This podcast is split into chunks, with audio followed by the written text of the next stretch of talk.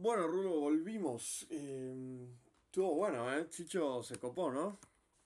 No, un genio, ¿eh? Estuvo interesante, la verdad. la- Sí, Dejó sí, muchas sí, cosas. sí, sí, sí, sí, sí. La verdad es que sí, puso, nos puso la vara muy alto a nosotros. Como que tenemos que seguir remándola.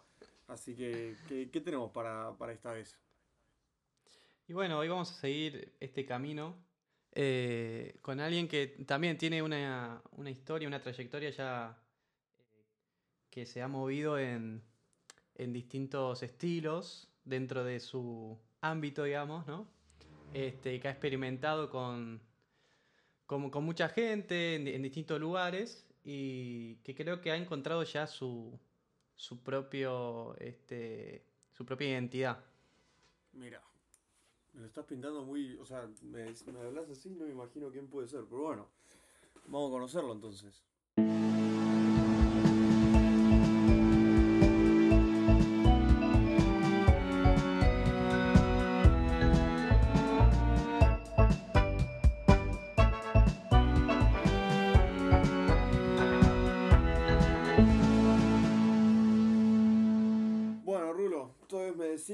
Que traíamos a alguien que ya tenía un camino recorrido. ¿Querés presentar a esta persona que nos acompaña hoy?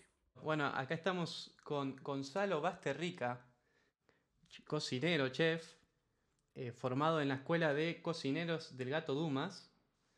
Eh, es alguien muy interesante porque también en su, en su larga trayectoria eh, ha trabajado tanto acá en, en Argentina, en Buenos Aires, como en Europa y Estados Unidos.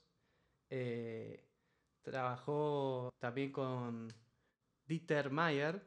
Y bueno, es alguien que tiene todo, todo un estilo ya, tiene su, su propia identidad como, como cocinero, ¿no? Es alguien que ha optado por usar únicamente productos orgánicos, eh, naturales, que forman parte del movimiento Slow Food, contrario al fast food, que ahora vamos a hablar un poco con él también sobre eso. Y bueno, que también en, su estilo, eh, lo que más desarrolló es dedicarse a la cocina de acá, porteña, digamos, eh, o latina, junto a eh, lo que ha aprendido de la cocina francesa y otros estilos de, cocina que ha aprendido en, todo este tiempo.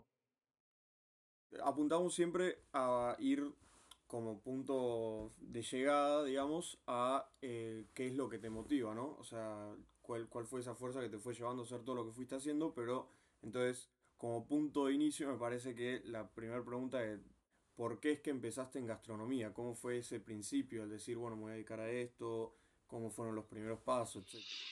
Bueno, no es una historia muy original porque, a ver, yo vengo de una familia eh, donde todas las, las fiestas, las celebraciones siempre se festejan con mucha comida. Y siempre mi casa fue como la casa donde, donde todas esas celebraza- eh, celebraciones pasaban.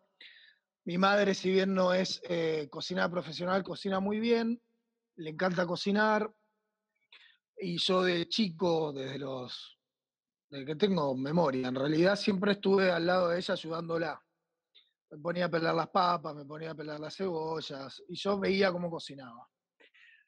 Después, eh, un poco más en la adolescencia, mis padres se separan, mi madre empieza a trabajar mucho, mis hermanos ya trabajaban y estudiaban, entonces yo llegaba del colegio Ah, y tenía que eh, prepararme la comida. Ahí empecé a cocinar para mí, cosas muy simples, hamburguesa, huevo frito, papa frita, milanesa, pero empecé a cocinar yo solo como a los 12, 13, 14 años. Fue algo que siempre me gustó, pero nunca se me había ocurrido como, como, como profesión, porque yo fui a una escuela secundaria donde las opciones que nos daban era ser abogado, médico, arquitecto, Claro. ingeniero y las cinco que siempre nos contaron. Claro, sí. Entonces terminó el secundario sin saber muy bien qué es lo que quería hacer, me puse a estudiar ingeniería en la UBA eh, y llegando al final del CBC estaba dando un, tenía que estudiar para un examen de álgebra y estaba estudiando, estudiando, estudiando, no entendía nada, me estaba quemando la cabeza. Y en un momento dije, bueno, me voy a relajar un poco. y hasta ahí. Y mi mamá estaba cocinando y me puse a cocinar con ella para, para relajarme. Y ahí se me prendió una lamparita y dije, si lo que me relaja y lo que me gusta hacer es cocinar, ¿por qué no me dedico a esto? Tenía 19 años, yo ya trabajaba, entonces dije, bueno, eh, no pierdo nada con probar uno o dos años, hacer una escuela de cocina, meterme en el mundo de la gastronomía y si me gusta sigo y si no, puedo siempre volver a estudiar una carrera. Ahí me anoté en la escuela de cocinero de Gato Dumas y a los 19 años y nunca volví, digamos, siempre seguí en la gastronomía. Encontré lo que me gustaba. Una prueba que, que dio fruto, digamos. Exacto. Eh, encontré lo que me gustaba en la cocina y también el, ambiente de la gastronomía me parecía muy interesante. Yo estaba fuera de mi zona de confort en ese, en ese mundo, porque era un mundo nuevo, un mundo de noche, donde... Claro, muy distinto a lo que estabas acostumbrado. Hay, sí, gente de todas clases sociales, eh, con un background de, de estudio, no estudio, de nivel socioeconómico distinto y me pareció un mundo muy, muy nutrido, porque yo venía de, una vida en el secundario donde me movía en mi circuito de gente y no conocía más que mi circuito. Em, claro. Bueno, y, estudiando y, ya haciendo pasantías, otro de los factores que, fue como muy importante en tomar la decisión de, de seguir en gastronomía era que podía trabajar en cualquier lugar del mundo, lo cual me implicaba, eh, me permitía poder viajar, que es algo que me encanta. Eh, yo puedo ir con mis cuchillos a cualquier lugar del mundo y puedo cocinar. No es como los abogados o los médicos que necesitas hacer exámenes y es como más complicado. Yo mañana me subo a un avión y puedo irme a trabajar donde quiera. Claro. Está bueno, está bueno.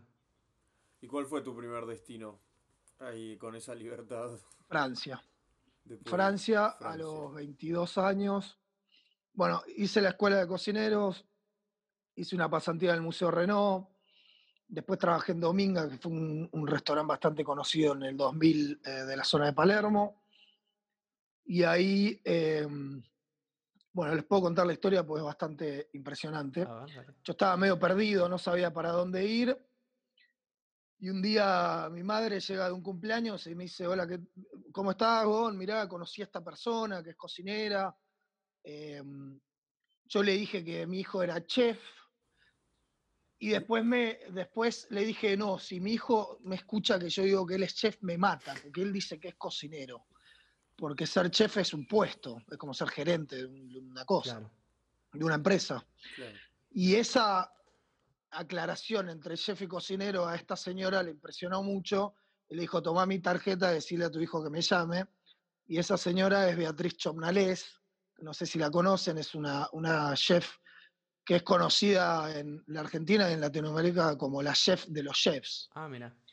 Fue la que le enseñó a Germán Martitegui, a Troca, ah, a muchos de los grandes conocidos de ahora tuve la entrevista. ¿Dónde estaba tu mamá para estar hablando con ella? No, en un cumpleaños de una amiga. Ah, eh, se encontró en una mesa con ella y se puso a charlar. Bueno, fui a la entrevista con la señora y me pregunta, bueno, contame qué hiciste hasta ahora y qué, qué es lo que querés hacer. Le conté un poco mi recorrido, que no era mucho, porque estaba cocinando hace tres años. Y, me, y le digo, bueno, a mí me encantaría viajar, estoy estudiando francés porque me gustaría ir a Francia. Me dijo, bueno, para. Levantó el teléfono enfrente mío, se puso a hablar en francés por 10 minutos con alguien, que yo hablaba francés, pero muy poco, no entendí nada de lo que dijo.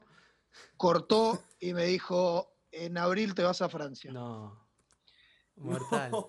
Y, me, y me consiguió una pasantía en Francia, eh, que era a los tres meses, abril. Ah, increíble, increíble. Así que Sí.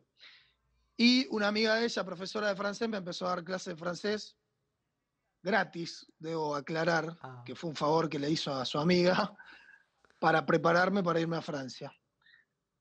Así que ahí me fui a los 22 años a Francia, a un pueblo en el medio de la nada, sabiendo muy poco francés. Yo creía que sabía, pero cuando llegué me di cuenta que no sabía nada. Donde hice una pasantía en un restaurante con tres estrellas Michelin, que, bueno, para los que no sepan, tres estrellas Michelin es como lo mejor de lo mejor de lo mejor en el mundo. Sí, sí, sí, sí. En un pueblo con 2.000 habitantes. arriba de todo. Sí. Y ahí estuve cuatro meses. Eh, una pasantía. la experiencia de trabajar en una, cocina de tres estrellas. Y, en un pueblo. llegando a Francia. Claro, y en un pueblo de Francia. Y en un pueblo, sí, durísimo. No lo voy a mentir. Hoy mirando para atrás, eh, fue una experiencia súper enriquecedora. Me, hizo forjarme como cocinero, eh, pero en el momento la verdad que fue durísimo porque estaba en, en un pueblo de 2.000 habitantes donde la gente de nuestra edad, digamos, de entre 18 a 35 no existía, porque se iban a trabajar a, París o a las ciudades aledañas. Eh, entonces había solo niños hasta primario, secundario, y después gente de 40 para arriba, en el pueblo. Eh, de todas maneras no importaba mucho porque trabajábamos 16 horas por día, así que tampoco teníamos mucho tiempo para, hacer, otra cosa. para hacer cosas. Eh, una experiencia donde me di cuenta de lo que es la xenofobia, el racismo, aunque uno cree que en Francia no existe, existe mucho, me trataban de, latino como si fuera algo despreciable. Eh, todo al principio, también después uno se empieza a dar cuenta que son pruebas de fuego que te ponen los otros cocineros para que te forjes carácter, porque se necesita tener mucho carácter en este tipo de cocinas, hay mucha competencia. De todas maneras, yo al ser pasante tenía trabajos muy mundanos. Les cuento la peor experiencia. Me hicieron cortar, eh, perdón, eh, me hicieron pelar 45 kilos de ajo yo solo. Estuve 24 horas por reloj pelando ajo. Tres turnos de 8 horas. Y te quedaste con el olor a ajo. Hasta ahora, hasta hoy. Eh, día de hoy, claro. Eh, pero ese fue el momento donde dije voy a ser cocinero toda mi vida. Con esa experiencia que me volví loco, porque no podía hablar con nadie, no entendía lo que me decían y encima estaba solo en un cuarto pelando abajo durante 24 horas, me dije a mí mismo, si yo tengo dos opciones, o supero esto y voy a ser cocinero toda mi vida, o largo el cuchillo, voy al chef y le digo, chau, me voy y me vuelvo a Buenos Aires y me pongo a estudiar otra cosa. Lo superé, pero mi locura, eh, al otro día salí y como que me relajé mucho más con los cocineros que trabajaban conmigo y empecé a, como a amigarme con ellos y a, generar amistades y a, a, hacer un poco el Gonzalo que yo soy, que soy jodón en las cocinas iba y les pegaba con el trapo en el culo, cosa que antes no se me hubiera ocurrido nunca hacerlo. Pero después de eso fue, ya está. Ya está, Nos conocemos todos. Pasé esta prueba, ya está. Ya pagué el derecho de piso, ahora, ahora, me van a fumar ustedes a mí. Exactamente. Em, bueno, de ahí me, me, fui, yo iba mucho a París, los fines de semana, los días que tenía libre, porque tenía amigos viviendo ahí. Terminó mi pasantía de cuatro meses y me fui a París y ahí trabajé en un restaurante eh, bastante conocido en París, eh, de un chef que fue como el primer chef que hizo comida fusión francesa asiática, donde estuve dos años. Ah, ah, Un poquito menos de dos años, pero casi dos años. ¿Y a, París te fuiste, perdón, eh, te fuiste, digamos, por tu cuenta solo o ya tenías tipo trabajo, habías conseguido ya el trabajo para ir allá, digo? No, no, me fui por mi ah. cuenta y también hay una, una historia ahí ah, por detrás que si quieres les cuento. Estuve como dos meses sin trabajo, viviendo en los sillones de mis amigos y comiendo lo que me daban en, caridad, digamos, porque no tenía un mango, la, pasantía no era paga, yo me había, ido plata, me había ido con plata por cuatro meses.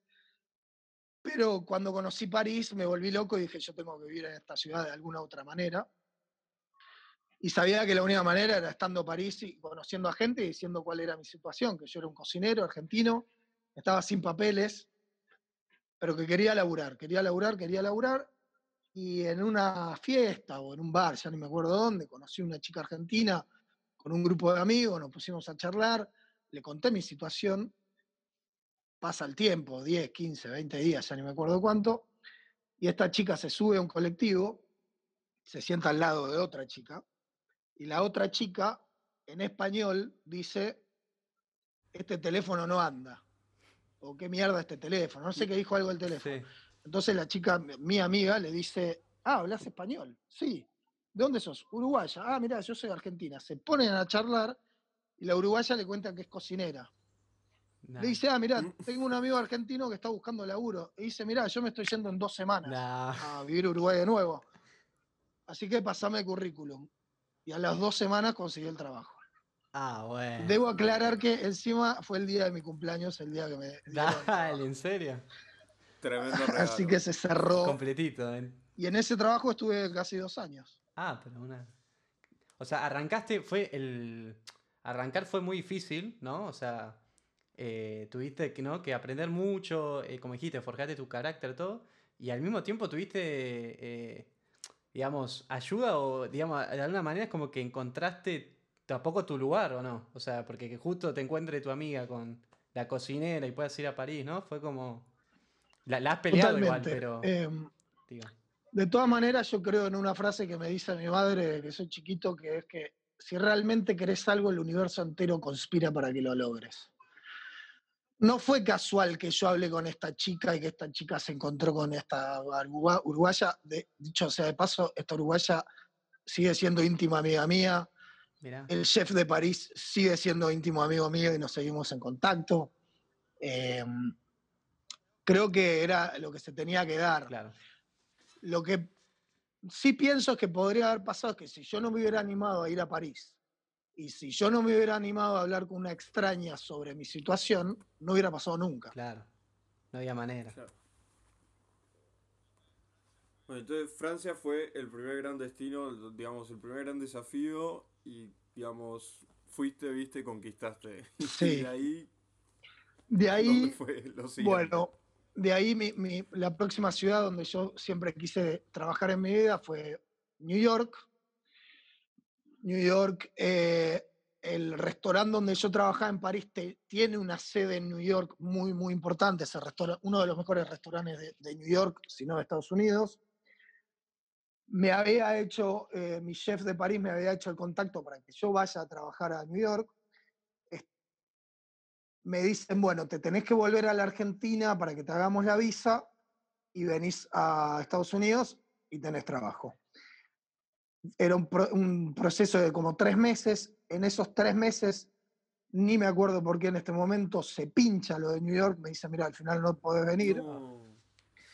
Me quedé acá en Buenos Aires como diciendo, ¿qué hago? Yo me quiero ir. Bueno, como Claro. soy vasco y cabeza dura, me metí en una página que había conocido en Francia, que todos los chefs franceses que están en el mundo buscan eh, eh, posibles empleados en esta página.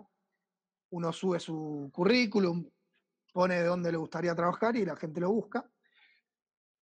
Y como dos o tres meses después de que me dicen que no en New York, me llega una propuesta de trabajo en New Haven, que es en el estado de Connect- Connecticut, al norte de New York, que es donde está la Universidad de Yale, para que se ubiquen, Ah, ok. Perfecto. que queda como a una hora y media de tren de New York. Entonces dije, bueno, me, me hacían la visa, dije, me voy a trabajar a ese lugar y hago lo mismo que hice en Francia. Los fines de semana me voy a New York a ver si consigo laburo. Ah, bien. Estuve. ¿Cuánto estuve ahí? Estuve también como cuatro o cinco meses en New Haven, hasta que consigo en eh, trabajo en New York en un restaurante que se llama Daniel, con tres estrellas Michelin, por un compañero mío de trabajo de New Haven, Ah, mira. que se lo habían ofrecido a él, pero él estaba de novio y no le daban trabajo a la novia, entonces no le servía, y me dijo, bueno, te lo paso a vos. Hice la prueba, quedé seleccionado y quedé trabajando en este, en este restaurante un año. Ah, bien. Wow. O sea, las cosas iban pasando, iban cayendo en las fichas y el rompecabezas se iba armando. No. Sí, pero siempre porque lo fui a buscar. Claro, claro, claro. No es que me cayó sí, de la sí, sí, nada, mágicamente. No, vos le No, pusiste no, no es mucho, que digamos. Te quedas ahí Claro, tirado. Claro. claro. Era un restaurante en Upper, Upper East Side. Exacto. Upper East Side, Una clientela. sí, era, bueno, como anécdota divertida, eh, decíamos que los cocineros, era un restaurante muy, muy grande. Era un restaurante donde éramos 50 cocineros, para que se den una idea.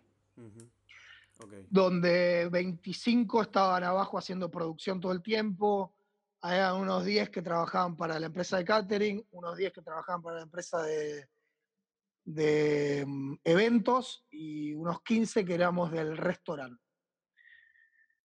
Que había todo como un, que ahí me di cuenta trabajando que había como toda una discriminación entre si trabajabas en producción o... Ah, Pero básicamente lo de restaurante era jugar la Champions League, era la A. claro, Claro. la- La B era los eventos, la C era el catering y la D era la producción. Cosa que a mí me pareció una pavada, pero bueno, era lo que pasaba. claro. Y sí.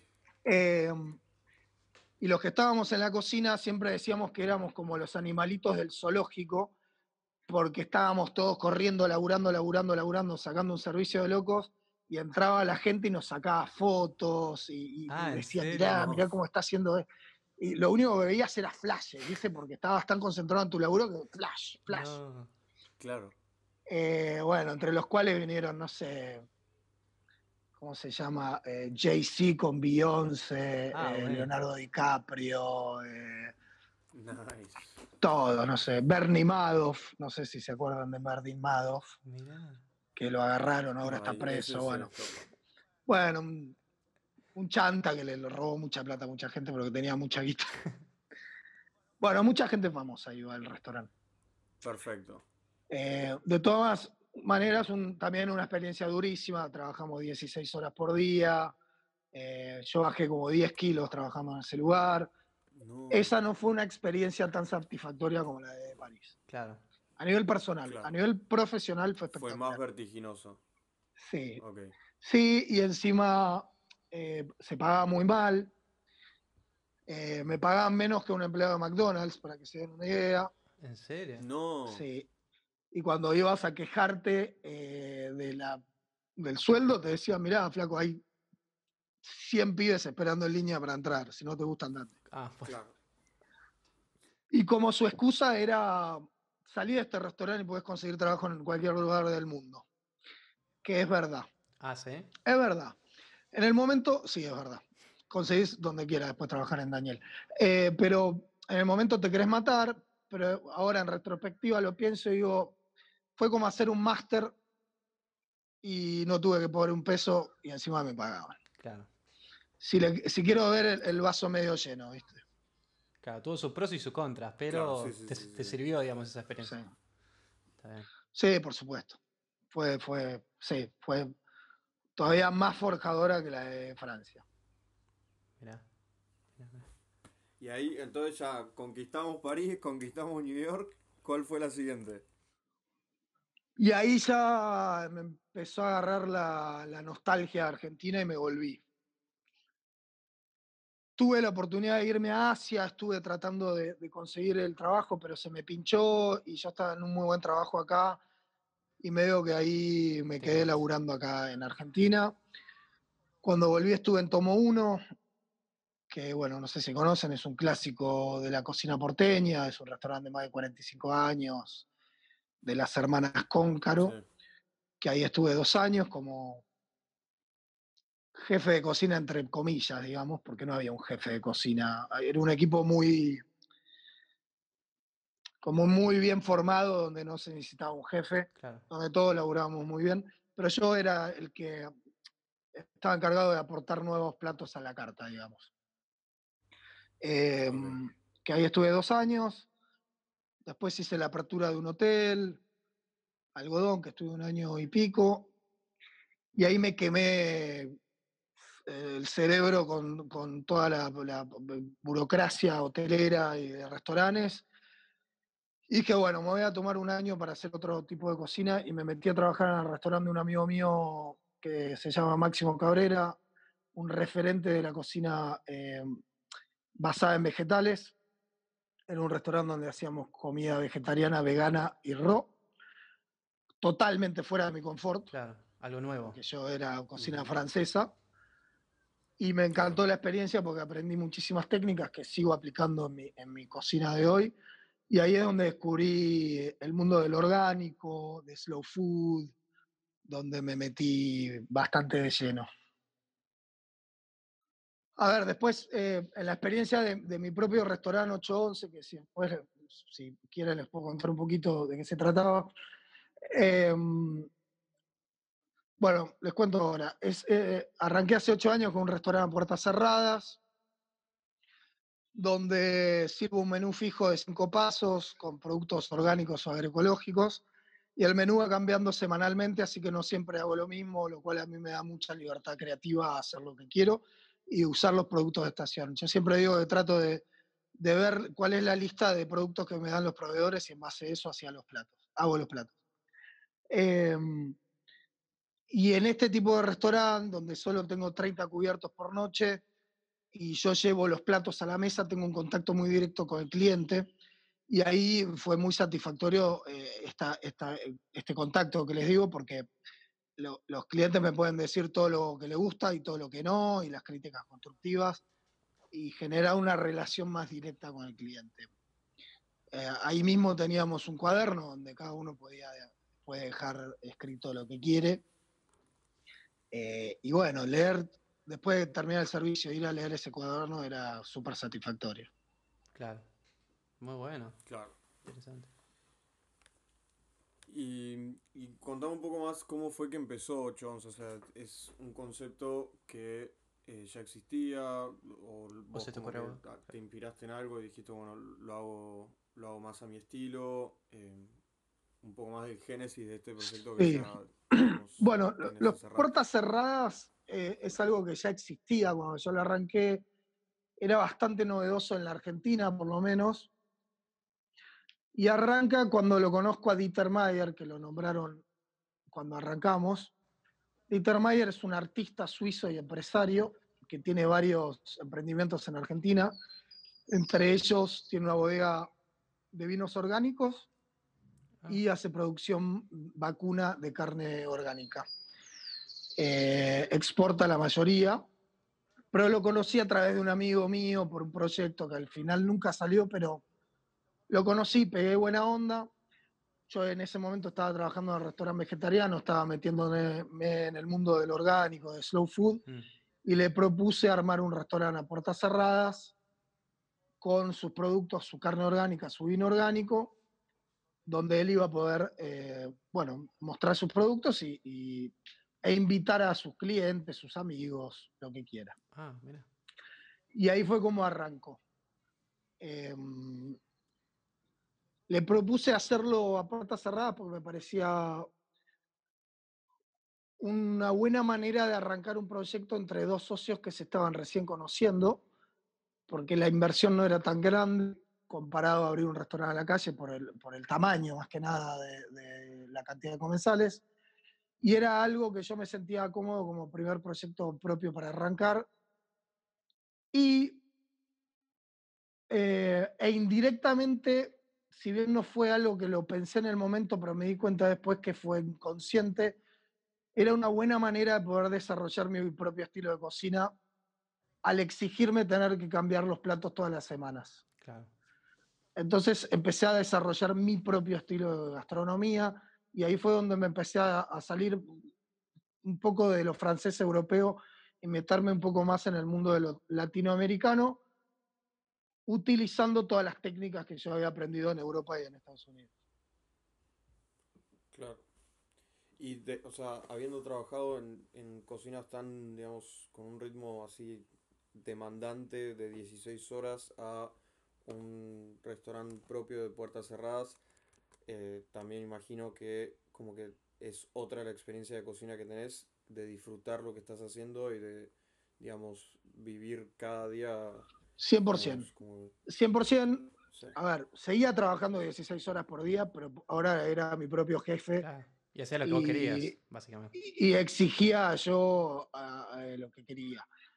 ¿Por qué digo que seguía trabajando 16 horas por día? Porque yo no solo era el cocinero, era el administrador, era el carpintero, era el plomero, el electricista, era, todo. Multifunción. Era el encargado de compras, iba a hacer las compras, volvía, preparaba, hacía, servía a la gente. Llevaba muchas horas, pero lo hacía con mucho placer, porque, como digo, era para mí y, me exigía lo que yo quería. Bueno, sos alguien que, en, todo esto que estuvimos hablando, desde que arrancaste, o sea, sos alguien que, tiene carácter, que lo fue formando también, ¿no? Que tiene su personalidad, que es alguien que, fue a buscar, digamos, a, encontrarse a sí mismo, a buscar su, qué era lo que quería, su estilo, aprender de lo demás, ¿no? Porque conociste mucha gente. En Por este supuesto. Que es lo más este, importante. Que es lo más importante. Aprender de los demás. Bueno, miren, esta, eh, profesora, esta maestra que me llevó a, Francia, Beatriz Chomnales, tenía una frase que me quedó impregnada, me lo dijo en esa reunión. Sí. En esa primera reunión me dijo esta frase, me dijo, mira Gonzalo, el día que, que mm, dejás de aprender es el día que te empezás a morir. Mira. Y no me, parece que lo más real que puede existir esa frase. Siempre se puede aprender más. Exacto. Uno siempre vive aprendiendo, ¿no? Sí, siempre y cuando se lo permita. Claro. Porque hay, hay y hablo de, cocineros, debe pasar en todos los rubros, pero yo, este es el mío. Y yo conozco muchos cocineros que ya creen que saben todo y que lo que hacen ya es ya es lo que tienen que hacer y listo. Como que no están abiertos a ver otras técnicas. Por ejemplo, yo le dije que me metí en, la comida vegana y raw. Muchos cocineros me dicen, no, esas cosas de hippies que hacen con, con las eh, semillitas y no sé qué, y esas verduritas. la cantidad de técnicas que yo aprendí, que ahora eh, implemento en mi gastronomía, son impresionantes. Claro, claro, claro. Bueno, y ahora sí, la, pregunta que, guía y que, hace, que dio origen a nuestro podcast. Em, ya habiéndonos contado todo, este, o sea, medio así, medio a las apuradas, ¿no? Pero por arriba, cómo es que fue todo tu recorrido, ¿qué dirías que fue lo que te motivó durante todos estos años? Eh, ¿Cambió esa motivación desde el principio a hoy? Em, contanos un poco de eso. Bueno, sí, como vos decís, las motivaciones van cambiando en las distintas etapas. Creo que en el principio lo que me motivó a ser cocinero fue la libertad de poder, eh, como le dije, viajar, eh, trabajar en cualquier lugar del mundo, conocer gente distinta, culturas nuevas, conocer las culturas a través de la gastronomía, porque no sé si ustedes saben, cultura y cultivo tienen la misma raíz, vienen de la misma palabra. Mm. Em, eso fue como lo que más me, motivó, esa cosa de salir a conocer el mundo y con dos cuchillos ya podía hacerlo. Después, eh, más centrado en, en, el mundo de la gastronomía, ya con cinco o seis años en gastronomía, lo que me motivaba era tratar de ser el mejor cocinero posible, tratar de trabajar en los mejores restaurantes posibles, aprender de los mejores eh, chefs del mundo, eh, exigirme lo más que podía, como esto que les dije, como hacer el máster. Y una vez que llegué a ese punto donde dije, bueno, ya eh, la exigencia llegó al punto que quería, en cuanto a todo esto, lo que me motivó fue empezar a conocerme a mí como cocinero. Dejar de, de cocinar lo que cocinaban otros, sino descubrir cuál era mi gastronomía.